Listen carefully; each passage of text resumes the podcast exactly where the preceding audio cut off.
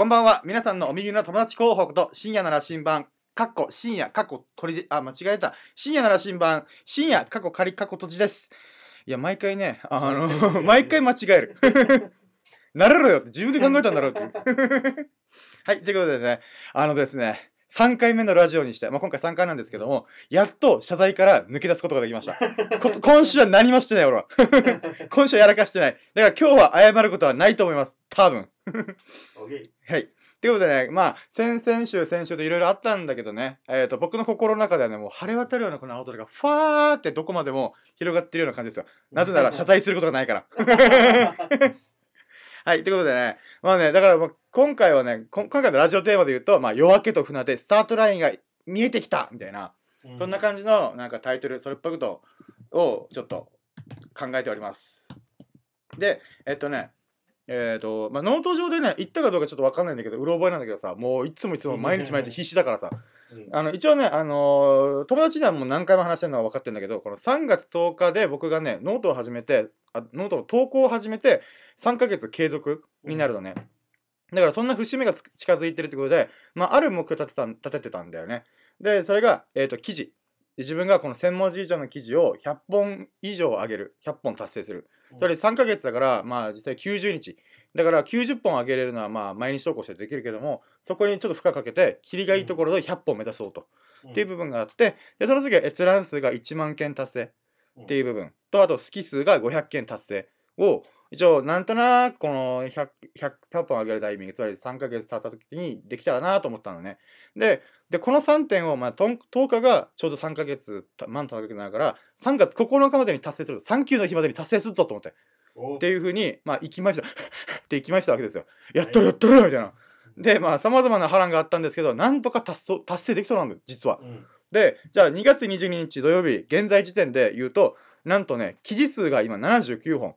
で、閲覧数が9400件。で、好き数が495件。おおーっていうことなんですよ。パチパチパチパチパチパチパラリラパラリラパッパ。はい、ということでね、もともとね、この閲覧数と好き数っていうのは自分でコントロールできるもんじゃないじゃん。あの人が見てくれるもんだし、人がいいねってしてくれるものだから、もちろん自分の記事のクオリティとか、そのテーマとかがみんなが求めてるものをやることによって、この好きが押されやすい確率を上げることができるけど、実際それはもう自分のコントロールが外れるわけじゃん。で、なんだけど自分で唯一コントロールできる記事記事数100本を上げようっていうのは、あのね、考えてたんだよね。もうこれは自分のさじ加減なんだと。自分の努力次第なんだということで、唯一この100本だけは達成できるように頑張ろうと。1万件達成か500件達成は分かんねえみたいな。って思ったんだけどね、まさかの自分でコントロールできない閲覧数、好き数の方が先にね、目標達成しそうなんだよ。嘘嘘嘘みたいな。うっそーんって感じなのね。で、まあ、だけどそしてね、うれぴーって感じなんですね。うん。で、まあね、あとね、僕がね、100本の記事を書き切ることができるのかっていうのが、もうほんとね、もうだから、閲覧数、好き数側からしたら、お前100本俺らも達成したけどいけんの？みたいな、こう、試されてる感じがね、もうヒリヒリするのね、うえー、試されてるよ俺！みたいな。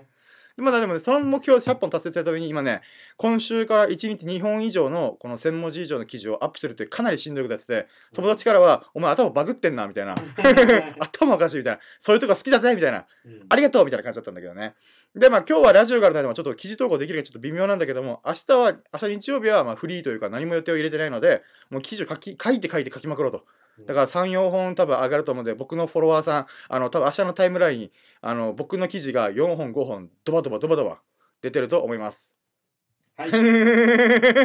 今ね、友人がね、こう耳を塞いでたのね。あー多分友人のタイムラインが俺の投稿で締められることを聞かないことにしたみたい。まあね、まあ、タイムライン埋め尽くしますよ、僕の投稿記事で。あの、なので、フォロワー、あの、外さないでいただけると幸いです。はい。はい。ということでね。まあ、ということで、僕は残り20本をね、10日で書き切ることができるのか。おそして、果たして僕は、このノートの、この、なんて、く創作活動が一体どこにたどり着くのか。その珍道中をお楽しみいただけましたら幸いです。それでは始めていきたいと思います。やろうども、準備はいいか、ようそろう深夜のラシンマンプレゼンツ、深夜のジャンクコンパス !Here we go!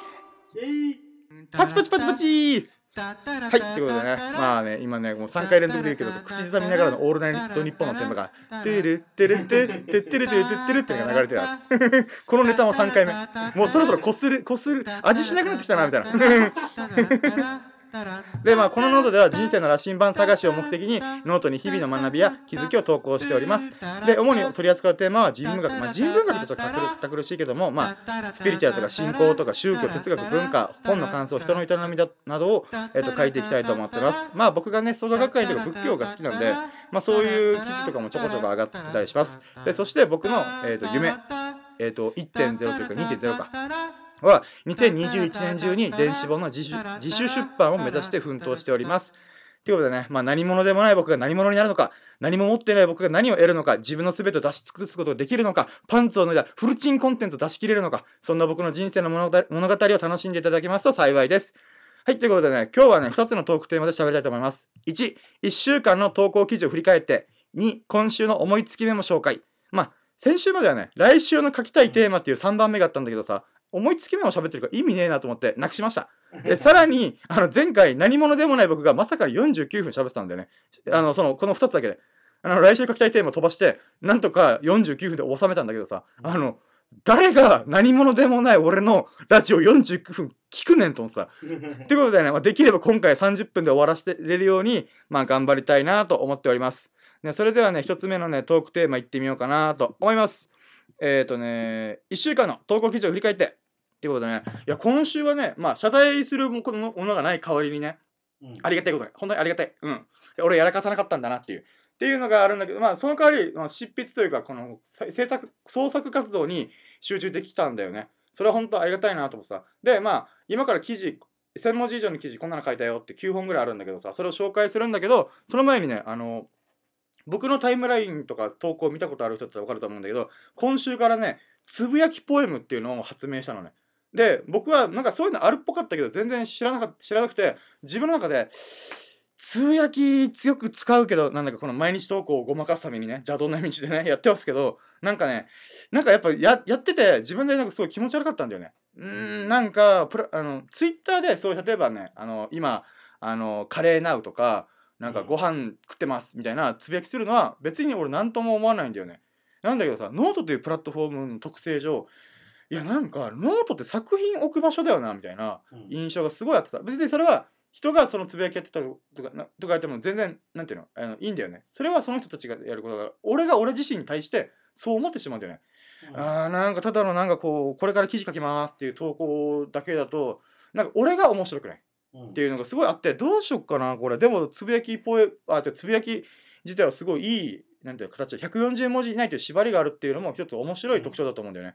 これを使ってなんかできないかなってずっと思ってて、それでできたのがつぶやきポエムというか140文字ポエム。うん、140文字以内にポエムっぽいことを、えーと、まとめて、プラスそれに画像を貼っつける。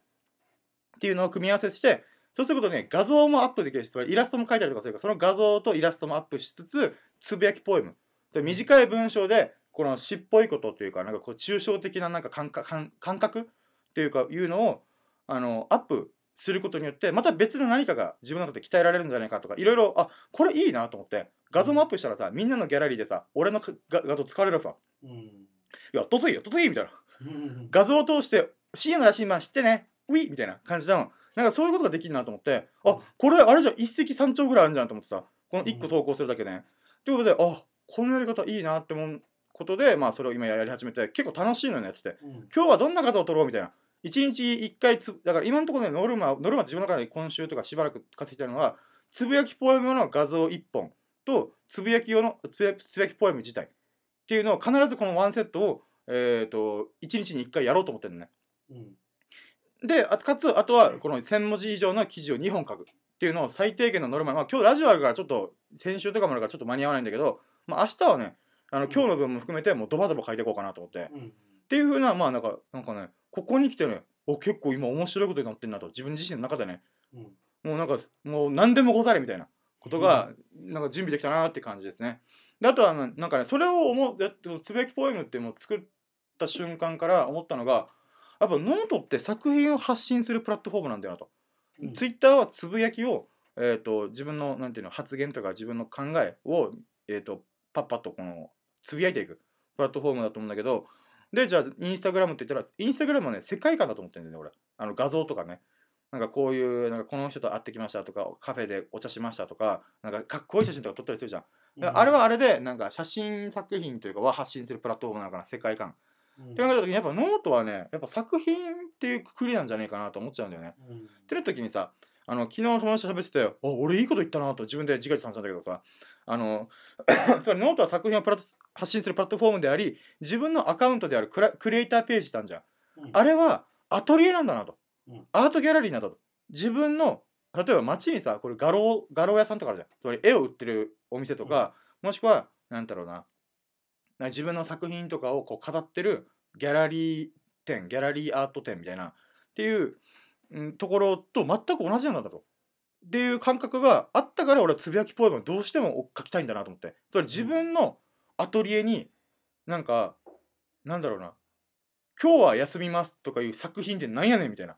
それ文章文章っていうかなんだろうな作品ではないじゃんみたいな、まあ、ここがねじゃあ作品では何ぞやっていう話はちょっと思ったんだけど作作品の定義ってなんだみたいなっていうのちょっとあるんだけど、まあ、ちょっと一旦それは置いといてとりあえずその自分が納得できたものを飾っていく場所なんだって思った時にじゃあ過去のつぶやきとかにもね自分の画像ペッペッペッペ貼ってったのね、うん。それっぽいものその時のつぶやきにちょっと近しいものをなんとかペッペッペッって貼ってまあ写真と今日は記事書くの遅れますっていうのはまあうん微妙つながらないけども少なくともこの今日は記事書くの遅れますだけじゃなんていうの誰の心も動かさないなと思ってでも画像が綺麗な夕焼けな写真が1枚あるだけでもおーなんか綺麗な写真じゃんみたいなことでまたこれを見てくれた人に何かか心を動かせるなんていうの？何かを与えることができるんじゃないかなとか。っていう部分でなんか改めてねこのクリエイターページっていうのはアトリエであるギャラリーなんだと。でこの記事は明日ぐらいに書きます。はい。はいということでね、で今日はこの書いてた記事で言うとね、えっ、と、一つ目、えーと、人生のアーカイブか素晴らしき世界での鑑賞を伝える残すについてっていう記事を書いたのね、1日目。で、えっ、と、まあ、映画の素晴らしき世界って役所広司さんが出演してる、出演出演っていうか主演か、してる映画を見て、で、それでいろいろめっちゃいい映画だったのね。いい映画だったね。じゃあなん、どこがいいかっていうと、考えさせられることがいっぱいあったのね。あ、これなんだろうな。正直、ムカつくこととか、これはなんか俺はないな、みたいな。とか、いろいろ、まあ、ないなとも思うし、これは面白いとかも、いろんな考えることがいっぱいあったのね。だからそういう映画ってまたまた面白いなと思ってた。で、その中で鑑賞を伝える残すっていうのを買って、鑑賞っていうのは人の人生に鑑賞する。で、伝えるっていうのは人の人生にを伝える。で、えっ、と、残すが人の人生を残す。この3つの選択肢があるんじゃないかっていうのを、なんかね、俺は突きつけられたのような気がしたのね。で、まあそれで、まあそれは記事にいろいろ書いてんだけどさ、なんかね、うーん、なんか、大体みんなね、何か人の行動とか人生を変えたがったり、干渉したがったりとかさ、あとは伝える、その人生のここの部分面白そうじゃんっていう風に、まあ変な話、今のマスコミとかっていうのって、この変更報道というか、なんだろう、あの芸能人とかが何かの不祥事を起こした時に、その悪いところだけピックアップして、悪いところやった方がやっぱ刺激があるから、うん。あの閲覧数というか、これ記事を読んでくれるとか、テレビを見てくれるみたいな、いう、なんか、なんていうの、バイアス？というか偏り？うんがどうしても発生すんなみたいなっうんて思ってたんだよね。で、ちゃんと時に最後の選択肢である残す。その人の人生を残す。っていうことが、爆発力はないけども、それはそれで誰かの救いになるんじゃないかなみたいな。うんつまり何かに悩んでるものがあったとして、例えば今回の映画だったら殺人を犯して、殺人事件を起こして、えっと、13年間、えっと、何牢屋、牢屋というか、えっと、しえっと、13年間刑期を終えて出所してきた人が役所広司さんなんだけど、その人の人生をなんかもう残すというか、なんだろうな、なんかこの人の、な、なんだろうな、人生、例えばね、変な話、自分はそういう事件とか、その出所とかそういうことしたことないからわからないけど、例えば、でもそれでもそういう方はいらっしゃるじゃん、じ世の中にはね。うん。あの刑務所から出てきた人っていうのがいると思うんだけど、多分その人たちはこの映画を見たら、なんかしら多分感動するんじゃないかなと。わかるわーみたいな。俺もそういう悩みとか苦しみあったみたいな、誰にも理解されなかったみたいな、いうものに対して、この映画、しかもこの映画って実は実在の人物をモデルにしてるから、絶対そういう人がいたんだよね。うんその人の人生が残ってるだけでも、その残ってたアーカイブされてたものを、その人たちが見ただけでもさ、その出所刑務所を終えた人たちが見ただけでも、ああ、そっか、こういう人生があったんだ、俺だけじゃなかったんだなって、それを一人じゃないみたいなことを残すということによって、なんていうの、あの受け継がれていくのかなみたいな。やっぱそういうのがね、そういう役割があるうんでそれはまあなんて爆発力はないけど一人の人生を救う可能性もあるんじゃないかなみたいな。っうん。ていうふうにちょっといろいろ考えさせることがありました。うん。はい。でじゃあ2つ目がねうんこ最強説。大抵の悩みはうんこの匂いに負ける。これはね面白かったね。いやねなんだったら目の前にいる友人と一緒にドライブしてたからいやその説本当にありがとうございました。あは。もうなんか、はあ、俺の悩みもなんか聞いて聞いて聞いてみたいな感じで、バーってドライブしてたら、ふわーんって匂いが来て、くさーみたいな。うん俺が悩んでる時になんちゅう匂いしてんじゃんみたいなね。うんって言ったら、なんか、うん、だんだん、あれ？何の話したっけ？みたいな。うんなんであんなに深刻に悩悩み悩悩んでたのに関わらず、うんこの匂いに負けたんだよね。俺の悩みね、うんこにボロ負けした。うんこ強え最強っていう記事。もうほんとそれしかない。うんまあ、だからね、あのーこのうんこの匂いに負けてしまう悩みだったら、もう大したことねえよと。うん逆にね、うんこの悩みに、ま、負けないぐらい強い悩みだったら、俺はね、思う、それは、あなただけじゃ解決できないと思う。みたいな。うん。つまり大抵の悩み、つまり俺は自分の、なんていうの悩みあったけど、それは自分の心もの持ちようとかで切り替えれたんだよね。うんだから、まあ、だからそれで切り替えられないんだったら、やっぱそれは逆にもう助けをよを誰か助けてみたいな。なんか、おかん助けてとか、となんか友達助けてみたいな感じで、誰かにその、助けてっていうことを叫ぶ、なんていうの、サインなんじゃないかなと思って。うんこの匂いに負けるんだったら、あ、か勝つんだったら、うんこの匂いに勝つ悩みだったら、それはあなたの解あなただけで解決できないみたいな。っていう感じがしました。まあだからね、うんこの匂い冷静になりたいなと思ったら、なんか、それもそれでいいのかなみたいな感じで思いました。だけど今最近推薦取りだからね、なかなか残らないからさ、こう便座を逆に座ってこの便座のなんていうの？手前側からうんこした方が早いのかなみたいな そんなこと考えた？いやでもま、ま、マジで臭いからやめとこうみたいな。まあねっていう感じでさ。で次がねさ3つ目が「怖えわうっせえわ」と口ずさむの小学生。あのね知ってる？うっせえわって曲知ってる？知ってるよ。ねあれやばくない？俺最近知った本当2週間前に初めて知ってえ何うっせえわって何？みたいな。だから7000万回再生これえ7000万回みたいな。だって7000万回ってさ日本の人口が1億2000万人だからでおそらくあとす3月中には1億再1億回再生いくと思うんだよあのあの曲って、たった4ヶ月5ヶ月でそんなぶっ飛ぶんだと思ってさ。ということはまあもちろんひ一人の人が何回も聞いてるから1億回再生ってななると思うんだけどでも1億回ってことはさ日本の人口1億2000万人の中でまあ9割8割9割の人が聞いてる曲になるからカウント単純計算すればね。延べうーん。延べ何人そうそうそうとすげえなこの曲って。は思ったけどもコメント欄あれに荒れてんなみたいな。うん。なんかみんな好き放題書くなこんこんな中二病みたいな曲とかなんかいろいろ言ってるけどさいやなんかだったら書くなよ見るなよみたいな。うんなんかいちいち反応してくんなよってちょっと思ってしまうけどもまあそれはその人の考えだから別にいいや。コメント欄封鎖されてないしみたいな。うん。でいろいろあるんだけどさまあふーんと思ってあ今日も面白い曲だなみたいな。なんか昔を思い出すなみたいな。この車に構えてた自分の時とか。うんでも今今こそ車に構えるべきなのかとかいろいろ考えさせられたりとかしたんだよね。うん。で時にあのー洗濯物干してたんだよ。あの朗らかな日朝あ朝ってかえっ、と晴れてたから。そしたらなんかね「うっせえうっせえうっせえわ!」みたいな。っていう口ずさむ声が聞こえて「へえ!」みたいな。俺が聴いてるあの曲じゃんって思ったらど誰が歌ってんだと思ったらテクテクテクテク小学生の女の子がさスマホから流しつつ自分で言ってるからさ「えみたいな。俺んち小学生に小学校に近いから「え何それ?」みたいな。うん。なんかね俺急に「えだざわざわした大丈夫?」みたいな。今の小学生大丈夫？みたいな。こんななんかぶっ飛んでる曲を普通に流してだって俺ですらさ大人の俺ですらいやこの曲をみんなが聴ける場所で流すのはちょっとなみたいな、でいろいろ悩むにかかわらずやっぱね子供ってすごいなと思う。自分が面白いとか自分の心を掴んだ曲とかをもうすぐ口ずさむんだなみたいな。だからねあれ病んでる大丈夫みたいな。とかね、うん。まあ一応コロナの影響もあったからなんか知らんけどそういう友達と遊べないとかなんかいろいろあんのかなとかね。ちょっといろいろなんかあのー、なんだろうな。こう時代が心配になりました私は。今の時代大丈夫かなみたいな。今の時代生きてるみんな大丈夫みたいなうん。感じで思っちゃいましたね。で次が4つ目。ボイラー事変家電の本質は時間を買っている。まあこれはねあのうちの家でボイラーでやった時最近寒かったじゃん。じゃあ今暖かく暖かくなったけどその寒い時にさあのボイラーが壊れたんだよね。エラーエラーみたいな。えつかないみたいな。うん。嘘だろみたいな。っていうことで、いろいろ吸ったもんだしながら、まあ、とりあえず治ったのね。治ったんだけどさ、改めて、あ、よかったって、ななぜならば、その時休みの日だったんだけど、そのなんていうの休みを使ってまた記事を書いたりとかいろいろ創作活動をしようと思ってたからうん。ボイラーに時間食われるとか修理に食われたりとかもしくは風呂入るために漫画喫茶行ってシャワー浴びようとか考えると移動時間とかもろもろ時間を使ってしまうじゃん。俺それ嫌だなと思っててほん。と嫌と思って。でもまあたまたまボイラー屋さんが早く来てくれたから治ってよかったみたいな。うん。って感じだったんだけどじゃあなあだてか改めて思った。俺家電っていうのはまあみんな当たり前に認識してると思うけど時間を買ってるんだなと思った。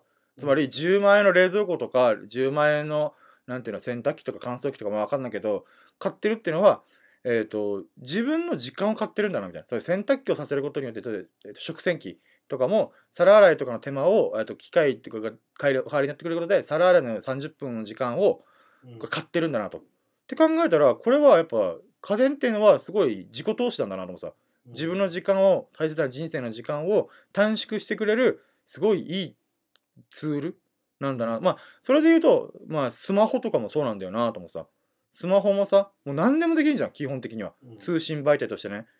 パソコン小型のパソコンだからあれは。うん。あのいろいろなんだろうなこの音声チャットとかクラブハウスとかねこの記事書いたり写真撮ったりとか電話もできたりメールもできて LINE もできてみたいななんかねほんとすげえツールだよなみたいな。これをさパソコンだとしたらさいちいち持ち運ぶ大変だしカッチャカッチャカッチャカッチャうるせえしだけどスマホ1個でなんていうのそのいつでもどこでも何でもできるみたいなものってほんとすごい時間の短縮だよなって思ってね。そういうことをちょっと改めて思った記事でした。はい。でえっ、とこれ何個目だ？ちょっと待って今日記事書くの多かったからさ 5, 5本目か。5本目がね祈りの習慣祈り続ける日々の習慣を時々サボる僕っていうことでねまあ久々にねあの宗教的な記事まあ僕が創価学会だからあの仏教とかなんていうのちょっとそういう記事書きたいなと思ってて年末にね俺胃腸炎だったじゃん。うん。だから書けなかった記事があったんだよね。それがあの100万遍のお題目っつってあの南無法蓮華経をずっと唱えてるよってことは多分あの何回も伝えてると思うんだけどさ本当聞いてくれてありがとうございます。それを1万100万回言うで100万回言うってじゃああんまピンとこないでしょ。じゃあどれぐらい時間かかるかっていうと1日に約1時間こう南無法蓮華経を唱えまくってそれを1年間毎日毎日通して初めて達成できるのね。100万遍っていうのが。でまあ学会員とかではよく100万遍のお題目唱えましょう唱え唱えていこうぜみたいな。うん。別にやりたくなかったらやらなくていいよみたいな。やりたい人はやっていこうぜみたいないうのがあるんだけどまあ俺はねもちろん毎年やってるから達成してんだけどさなんかね改めてなんだろうな習慣なんだなこれって思ってさうん。だからある意味ノートも俺毎日ほぼ投稿してるから習慣になってる。文章を書くことがもう習慣になって継続できてることなんだけどさ。なんだろうな。まあだからその100万遍の達成したってこと昨年末にた昨年の年末に達成したからその記事書こうと思って眠ってたのね。もう胃腸炎でつその時期を過ぎ去ってしまったから。ということでこの習慣っていうくくりでちょっともう一回アップしたいなと思って書いたんだけどさ。なんだろうな。うーん。まあまあねこのこれは中身は記事読めば分かるからいいんだけど何が嬉しかったって俺これさ1いいねすらつかないと思ってたからさ。うん。もう絶対だって学会だ蘇我学会だぜみたいな。あれ仏教だぜし詳しいなんか好きなやついるみたいな。っていう感じだったけど意外とね6人ぐらいいいねしてくれたの。うん。ちなみにこの記事まだ俺あのセルフいいねしてないから。うん。うん。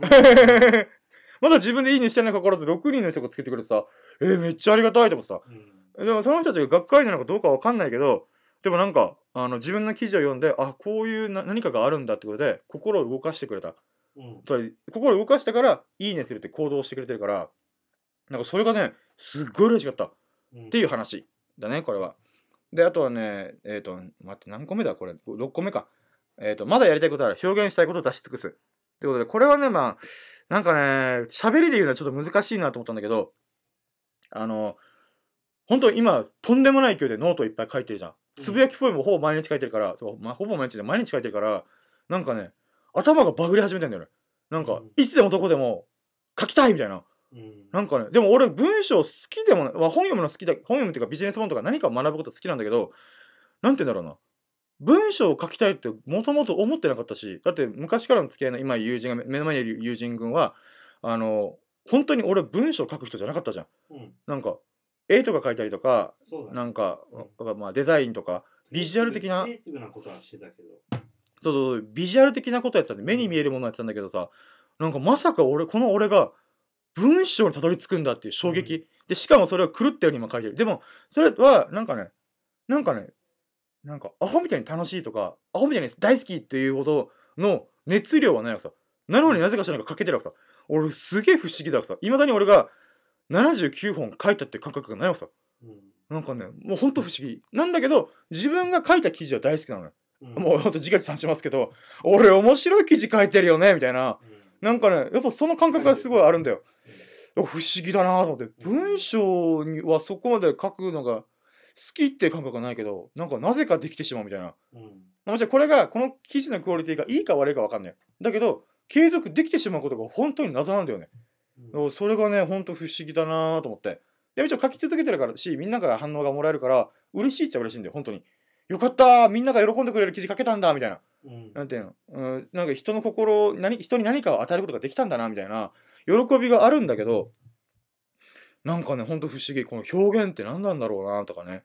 うん。なんかそういうのいろいろなんかもろもろ考えて、まあ、とりあえず今自分が思いつく限りのなんかネタネタって思いつきとかね思いつきとかなんて思いついたネタはもう全部出し切ってこと。もうカラッカラ干からびるまでやってみて見えてくる景色があるんじゃないかな。このピリオドの向こうへみたいな。うん。さあ行こうぜピリオドの向こうへみたいな。感じで出し切った先を見てみたいなと思ってさうん。だけど俺もなんか俺も俺で負けてもう一人で俺は負けてないなと。いや俺も俺で思いつくからな。お前が書けない記事いっぱい書くからなみたいな感じで。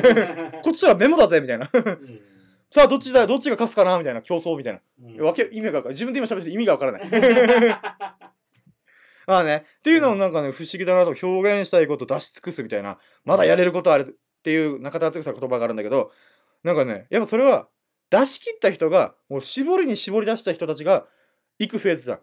俺出し尽くしてるやつらいないんじゃないだからやりやりたいまだやれることじゃなくてもうやりたいことが山ほどあるんだよねまだまだ。うんだからね、本当中田敦彦さんの領域まで行きたいなと思って、もう自分がやり尽くしたって思うような状況まで行ってこそ、また次のレベルアップが待ってんじゃないかなと楽しみだからさ。だからそこをね、ちょっと今年中にたどり着きたいなと思ってさ、もう俺何も書くことない、本当何も書くことないみたいな。うん一体そその段階まで行き行くのかなみたいなうん。なんかそういう感じでした。で、あとはね、ファッション哲学っていう、あ、これは7本目かな。が、えっ、と、ファッションを通して人を知るのが楽しいっていうのがあって、あの、まあ、目の前にいる友人くんはね、ほんとファッショナブルな人だから、ファッション大好きな人だからさ、あの、いろいろそう、で、俺は真逆の人だから、ファッションに本当に興味がない人。うんなんだけど、でも、俺はファッションには興味ないんだけど、ファッションを通して人を知るのは楽しい、好きなのね。うんだからなんでこの服つけたのとか、なんでこのなんかブレスレットしてんの、ネックレスしてんのとか、なんてそういうことを通して、その人を知れることがすごい楽しいのね。っていうことをね、なんか最近思ってて、あとはアクセサリーを、このかこの記事では、えーと、アクセサリーをつける人つけない人とかでちょっと書いてみた記事なんだよね。で、自分は本当にアクセサリーつけれない人。だから、逆につけっぱなしにできる人っていうの、この違いは何なんだろうみたいな。っていうのをちょっと語ってみた記事でございます。だからね、なんかファッション自体は本当に俺はもうスティーブ・ジョブズを尊敬してますから、うんあのインスパイア、スティーブ・ジョブズみたいなうん感じなんだけどさ、あのーだからこそ、えー、とそれ以外のファッション学とかファッション論とかファッションにファッション哲学っていうのを今後もちょっとねちょっとテーマとして取り扱っていきたいなと思ってさ、うん。なぜ帽子をかぶるのかみたいな、いうんや帽子をかぶる日射病を避けるためだよみたいな。とかニット帽とか寒さをしのぐためだよみたいな。いろいろあると思うけど何かしらの理由があるんじゃないかなと思うからそれをちょっと見てあのさ深掘っていきたいなと思っております。うん。はい。で、8個目が、切磋切磋琢磨論。ノートを始めたばかりの友人の記事がバズって悠々と僕を抜き去っていった件っていう。うん まあね、この友人くんもね、あのーその人のこと知ってるから、あれなんだけど、てか友人くんですら俺はちょっと嫉妬してるからね。そのきその記事では書いてないけど、あの、まあ、このその記事では、えっと、僕がこんだけコツコツコツコツやっても大体い20いいねとか言ってねなんだけどあのその友人は悠々と僕のこの最高到達点のいいねをビューンって抜き去ってったからうん。嘘だろみたいな。うん。こんなに書いてるのにまあまあそれはこの自力の差があるからね。別にいいんだけど、俺も今からコツコツコツコツやっていくと思うんだけどやっぱそういう存在がいるからこそなんて言うんだろうな。あのある意味もう負けてらんねえみたいな。うん。総力戦じゃこっちとらみたいな。出し尽くすんじゃよ俺らみたいな。っていうまあ別に喧嘩するとかじゃなくてもう清らかな健全なうん。切磋琢磨クリーンファイトあーそうそうそうそう。をやっていきたいなと。べ別に俺の勝ち負けで俺の中の勝ち負け。勝ち負けって言ったら変だな。別に友人のと勝ち負けじゃなくて俺がこの友人を超えるんだみたいなうん。なんていうの？っていうものをちょっとね思ってて。まあね今もう目の前にいる友人は別に友人なんだけどあの改めてねあの君にも負けないからね俺は。だって俺1ヶ月で1700いいねやあせ閲覧数いってふえあー難しいなと思ったらあの目の前の友人くんはあの1ヶ月の記録が確か30004000ぐらいだったよね。4300。4300嘘だろうと思って。俺の2ヶ月目の記録は3700件だからいやえー？みたいな。とかね。なんかそういうのがねちょっとねヒリヒリヒリしてますよ。まあ地域の差が違うんだなと思って。もうだから俺だからこそ今投稿数がババグってんのはもうそれもある、もう数打ってこうみたいな。なるほど。俺ができるのはクオリティはできないとクオリティやっぱ積み重ねてきたなんていうの経験値だから。だからその経験値があるから絶対抜けれない。もちろん抜くように頑張るけどもじゃあどこで勝つかって言ったらもう量だと。つぶやきポエムやるわ画像もやるわイラストもやるわあの音声今みたいな音声ラジオもやるわ動画もやるわ記事も普通に書いていくわ。もう何でもござれでやっと同じ土俵立てるかなと思って。だからね負けないからね僕は。楽しみに。っていう勝手に勝手にねいや本当にだからねこれでバチバチやって仲悪くなるの俺嫌だから。俺マジで抜かれたって時があったら言うわ。俺抜かれたかもしれない。いやだから今のところ負け越してるからねちょっとあれなんだけど。で最後の9本目の記事が机上の議論。まあ、えっと、机上の空論ってやつだ空っていう部分を机に書いて机上の議論。何かを作るなら机にはこだわった方がいい件っていうタイトルでまあこれ昨日書いたのか。うん。でえっ、となんかふと思ったのがさ俺机結構こだわってるからさ。あのかっこいいんじゃなくてあの俺の用途に合ってる机をあのなんていうか数年前にちゃんとめっちゃ探したのね。うん。でじゃあどういうことかというと俺何のな机の何を大事にしてるしてるかというと大きい机は大事なんだっていうのをずっと思っててうん。まあそれは仕事柄そういう経験が多かったからでもねあの記事にも書いてあるんだけどさ、まあ、思いつきでさあの言ったのがさこの記事のあの机の大きさはその人の思考の大きさに比例するっていう言葉を昨日思いついたのね。誰の言葉でもなく俺が「あれ?」みたいな「おこの言葉面白くない?」みたいな感じだったけど今日結構これ的を射てんじゃないかなと思ってさうんもちろん机がちっちゃくてミニマムな感じでこうカタカタパソコン1台でできる人もいるんだけどでもなんかねあの少なくとも俺はやっぱ机が大きい方が手広くいろんなことができると思ってんのね。じゃあ、だからどういうことかというと、今俺はほんとさ、つぶやきポエムとか画像とか、いろいろああだことやってんじゃん。でもそれを支えてくれる土台みたいのが、机の大きさだと思ったらさ、それ本を置いたり、雑誌を置いたりとか、そのいろんな資料とか、このデュアルディスプレイ、パソコンともう一つの画面をつなげて、もうなんていうの、いろんな情報を一気に見れる環境うん。っていうの。っていうのが、これがパソコン1台でさ、このウィンドウをカチカチカチカチやってさ、このワードを見たり、Google Chrome を見たり、ワードを見たり、あれがクソめんどくさいと思って。でも本当はやりたいのは、いろんな情報を同列にバッと置いといて、その瞬間に、ここと、なんか、左のここを見て、右のこれ見て、正面のこの画面見て、この3点を一瞬でパパパパって見て、よし、このアイデア行こうみたいな。っていうことがね、そのアイデアの結びつきがね、その同時に情報、同時に情報と、これ、なんていうの、並列思考っていうの、いろんな情報をバッて一瞬で自分の中で組み合わせていくっていうのが、できることによっていいアイデアが生まれるんじゃないかなと思ってるのね。で、俺が今言ってることはいいアイデアかどうかわかんないけど、少なくとも机の大きさが大きい人は、いいアイデアを思い浮かびやすいんじゃないかなと。なぜならいろんな情報を置けるから。っていうことで、机の大きさってほんと大事なんじゃねっていう、机上の議論をちょっと語ってみました。机の上の机論。うん。っていうのを語ってみた、あのーなんていうの、えーと、投稿でございました。でね、今まさかのゾッとしました。33分喋ってる。もうオーバーしてんじゃんけん。いやー、思いつきメモ飛ばすか。うーん、ちょっと待ってよ。思いつきメモ、あのうん箇条書きになってるタイトルみたいなんだけど。あー、そうだね。じゃあ今週ちょっと書いたきやつでいこうか。ありがとうね。ナイスアイディア。うんえっ、とね、あ そうか、さっきか。あ基本的にタイムライン上、上からどんどんどんどんこうかいあの潰していくからさ、今びっくりしたから。あのね、今日、今日ね、あの、えっ、とね、この仏壇に花を添えたりとかしたのね。うん。したっていうか、まあちょっといろいろ濁してるけど、まあ、でも思った時に、仏に向けて花を添える添えるのではなくて、自らの心に向けて花を添える。それが仏教みたいな、いう一行書いてますわ。まあまあ、ううんん。これは多分ね、分かる人分かると思う。うん。つまりこれは、あのー仏に本当に向けてやるんだったら別に俺はさ掛け軸に対して祈ってるけど、まあ、仏像とかもある人いるわけじゃん。うんとか位牌とかね。うんって思った時にさあの本当にその人に向けて見せたいんだったら葉っぱの真後ろを見せてるわけじゃん。今の状態って。それ花つまり見てる人のが見て見見れるように花がこっち向いてるわけ見てる人が向いてるわけじゃん。だけど本当に仏様っていう存在を敬ってたら逆だろと。うん。だから仏様に向けて花を添えろと。うん。だけど自分に向けてると。じゃあこれ何かっていうと自分の心を穏やかにするために備えてんだと。うん。このなんていうの亡くなった人が魂になったらどこ行くか読みの世界に行くとかちょっとそれはよくわかんない。あの実証できないから。うん。なんだけど一つ一つ間違いなくあるのは自分の心に向けて花を添えてる。これは間違いないなと思うわけさ。やっぱそうすることによって自分の心が穏やかになれる。っていうのが、まあ、あるんじゃねえかなと思うんだよね。これって多分いろんな宗教って実はそれをやってるってでだってキリスト教とかもおそらくだけどなんていうのこっちに向かってるよね。見てる側に向かってんじゃん。多分ね。でも本当に敬尊敬意を払うんだったら逆でしょみたいな。うん。とかねなんかそんなこと思ったりねしましたであとはねうーん待ってよ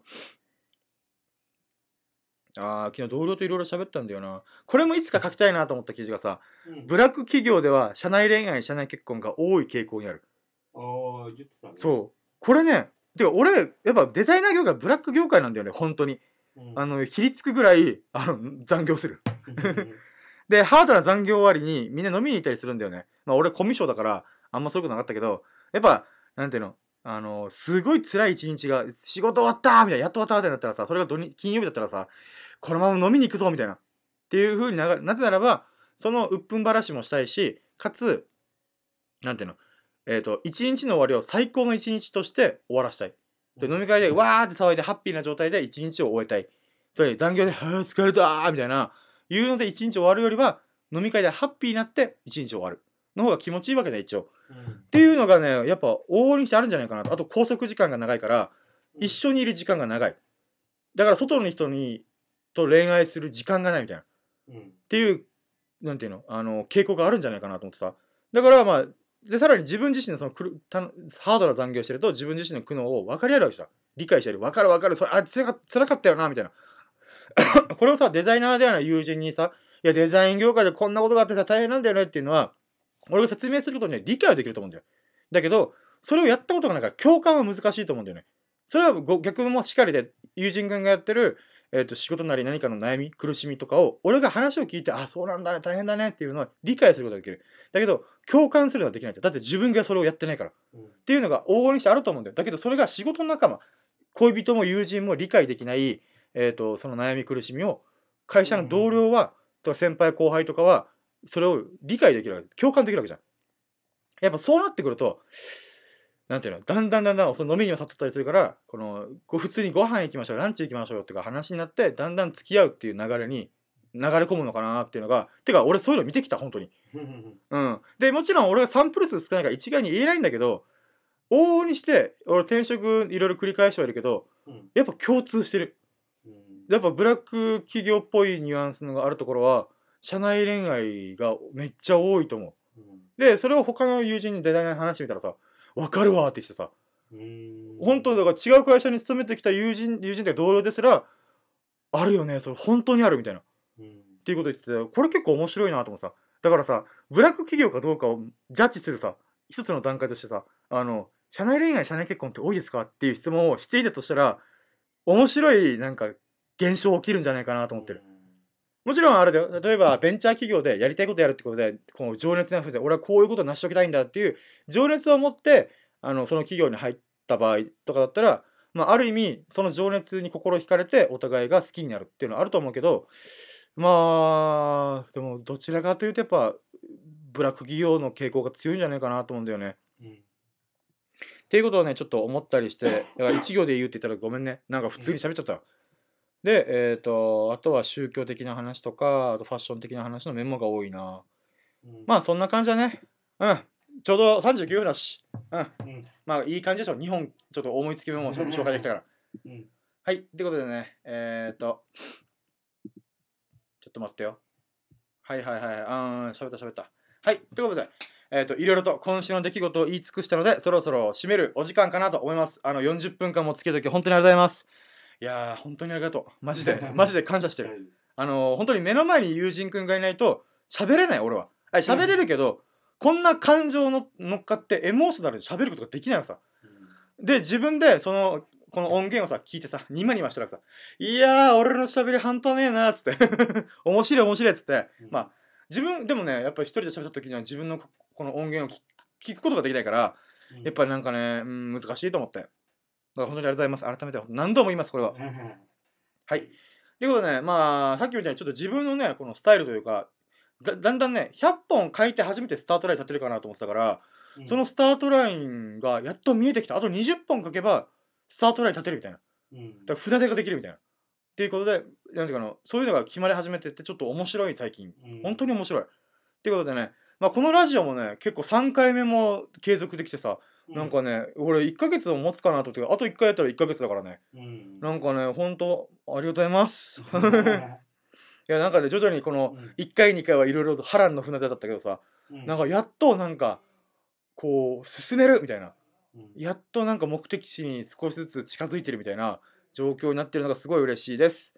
はい、ということでね、あのーまあ、もっとこう、本当にな、なんかな、パパパパパパパパパパって歯切れのいいトークをね、スムーズにやってんだけどさ、まあ、毎回だから、ああ、そうだね、あれはこれは、みたいな感じで間があるのがね、ちょっとまだまだ頭の回転をこう、どんどんどんどん、どんどんどんそうあ早く回転させないとなと思いながら、ちょっと進行していきたいなと思ってます。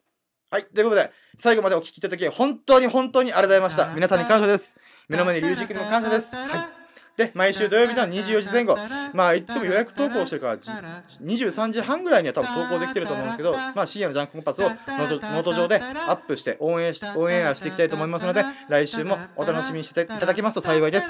何か良かったなと思ってくれたら、ハートマークやフォローをしていただけると、モチベが爆上がりして、ガンガン投稿いたします。そして、売れすぎて、ぴょんぴょんって飛び跳ねております。あの、実際本当飛び跳ねております。ぴょんぴょんって。いや、友達と一緒にね、ぴょんぴょんってジャスチャーしたら、伝わらないよね。